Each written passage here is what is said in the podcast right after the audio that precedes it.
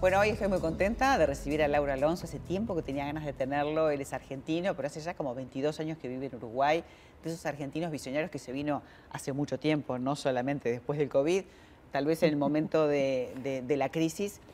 Viene del mundo de la informática, pero hace mucho tiempo que está trabajando en, crecimiento personal, en bucear, en, en crecer como seres humanos. Y es el fundador de la psicogenealogía evolutiva y esto engloba muchísimas cosas. Laura, gracias por estar, bienvenido. Muchas gracias por la oportunidad y la invitación. Uno piensa en psicogenealogía y dice, eso debe tener algo que ver con los ancestros, ¿no? La genealogía y, la psiquis que tiene que ver, porque uno presenta la palabra así en crudo, si uno no leyó un poquito, y evolutiva, decís, esto debe tener algo que ver con el clan, ¿qué me pasa a mí, no? Correcto, sí, es la mejor manera de entenderlo. Eh, cortando esa palabra para poder ver cada término. Sí, por la letra griega que tiene que ver con el alma y también por asociación con la mente, gen por la herencia genética principalmente y logos que es ciencia, estudio, tratado. Por lo tanto, nosotros nos dedicamos al estudio del alma grupal que es la familia.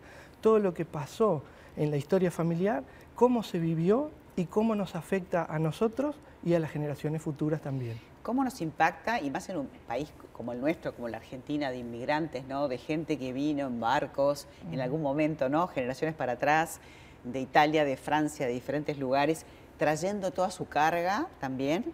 Este, y a veces estamos como, como muy desvinculados desde donde venimos, ¿no? Y cuán, cuán importante es conocer ese origen. Sí, tal cual, como tú decís, la mayoría de nosotros somos hijos o nietos o bisnietos, algunos, de inmigrantes, y toda esa historia no determina, pero condiciona. Y todo lo que no conocemos, como decía Jung, va a operar en una manera en que vamos a querer llamar destino, cuando en realidad son una serie de parámetros que podemos llevar a la luz de la conciencia para adueñarnos del potencial y deshacernos un poquito de los condicionamientos, los límites, las tendencias a reaccionar eh, que son en base a un estímulo, no con la conciencia. Y vos lo haces a través de talleres y de capacitación, este, donde la gente quiere crecer para todo, para uno mismo, para la familia, como vos decías, este, no solamente el árbol, sino el bosque, ¿no? A nivel sistémico, para las empresas, para, para todas las facetas que tenemos como seres humanos. Sí, tal cual. Mira, a mí me ocurrió una cosa particular. Yo experimenté primero estas herramientas eh, desde el ángulo individual, desde el ángulo personal, como la mayoría de las personas llega y me impactó tanto la potencia y los resultados y los cambios que pude ver que eso disparó otra faceta que, está en mi corazón siempre eh, palpitando, que es el tema de la docencia. Y por eso me dediqué a transmitir la información, pero me parece una responsabilidad. ¿Cómo, juntás la informática, ¿no? todos los, bits, el pasado esa información binaria con todo esto, con esa red? A mí me ayudó, eh, toda mi capacitación técnica me ayudó a pensar de cierta manera, me dio una estructura de análisis y me dio herramientas. Y hoy por hoy sigo utilizándolo, pero no ya a nivel profesional, sino justamente como herramienta de apoyo. Y me encanta, es algo que también me apasiona mucho. Yo relaciono la tecnología con el proceso espiritual también. Ahí creo una relación que tienen que estar obviamente conectados. Cuando se desconectan hay problemas. Cuando una va mucho más rápido que la otra hay problemas. Y lo utilizo como una herramienta para darle también motricidad y actualidad a toda esta información que, es más bien humanista, más bien emocional. Dentro de, de las capacitaciones que haces, que hay mucho, mucha tela para cortar, no nos va el tiempo de hablar de todo hoy, este, uno habla de lo transgeneracional, uno habla del árbol, del clan, de codificación biológica y de tanto más, porque yo estuve mirando cosas tuyas y vi que hablas de alquimia, de geometría sagrada, de, o sea, es enorme el abanico y todo confluye en lo mismo, en un ser, ¿no? Sí, eso fue lo que me ocurrió a lo largo de, estos años de vida, de este tiempo por lo menos, que sentí que no hay cosas desconectadas, lo que a veces falta es el eslabón que nos permite darnos cuenta de qué están conectadas y de cómo están conectadas.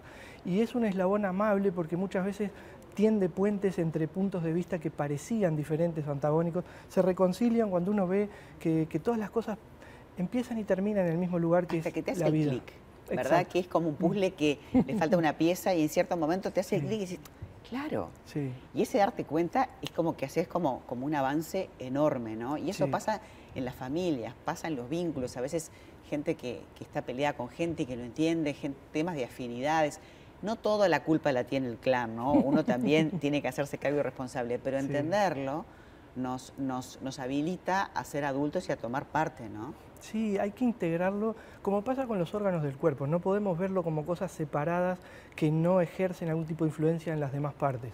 Cada parte tiene su responsabilidad, tiene su individualidad, tiene su realidad, tiene sus circunstancias, su contexto, y cuando lo integramos lo podemos entender de una manera mejor, porque nosotros decimos en este camino, cada uno hace lo mejor que puede a cada momento.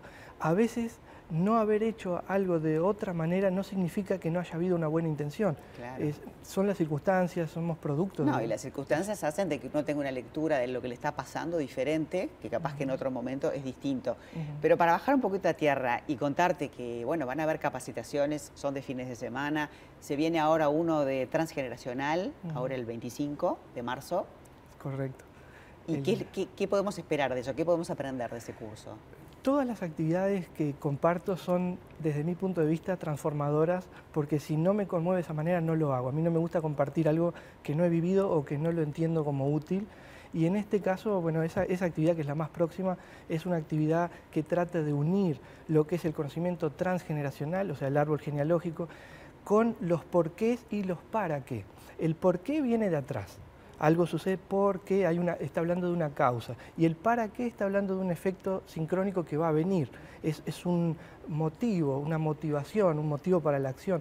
Entonces tratamos de entender por qué nací en esta familia, por qué viví estas circunstancias, de dónde vienen mis anhelos, mis deseos, mis frustraciones, mis necesidades, mis gustos, mis intereses. Y si yo cambio un poquitito, los cambios que puedo generar en efecto dominó. Exacto, porque entendiendo el pasado se puede optimizar el presente bueno, va a ser una consecuencia un mejor futuro. A mí me encantó y yo creo que voy a ser una de las alumnas próximamente porque me parece que hay mucha información para trabajar con uno mismo, uno se debe quedar en random pensando y dirá, bueno, ¿y esto cómo lo aplico? Y un día te das cuenta que lo estás haciendo y que te mm. está mejorando tu vida y, todo tu conocimiento. Y de eso hablamos en este programa, ¿no? El propósito es ese, es el bienestar, la salud, mucho más que estar sano estar vivo y estar presente. Exacto, no solo sobrevivir, sino, bueno, un, buen vivir como tú siempre decís. Laura, muchísimas gracias. Te invitaremos para hablar de más temas porque nos quedaron muchas cosas para hablar. Es como, como un libro donde empezamos con el primer capítulo nada más. Felizmente, muchísimas gracias.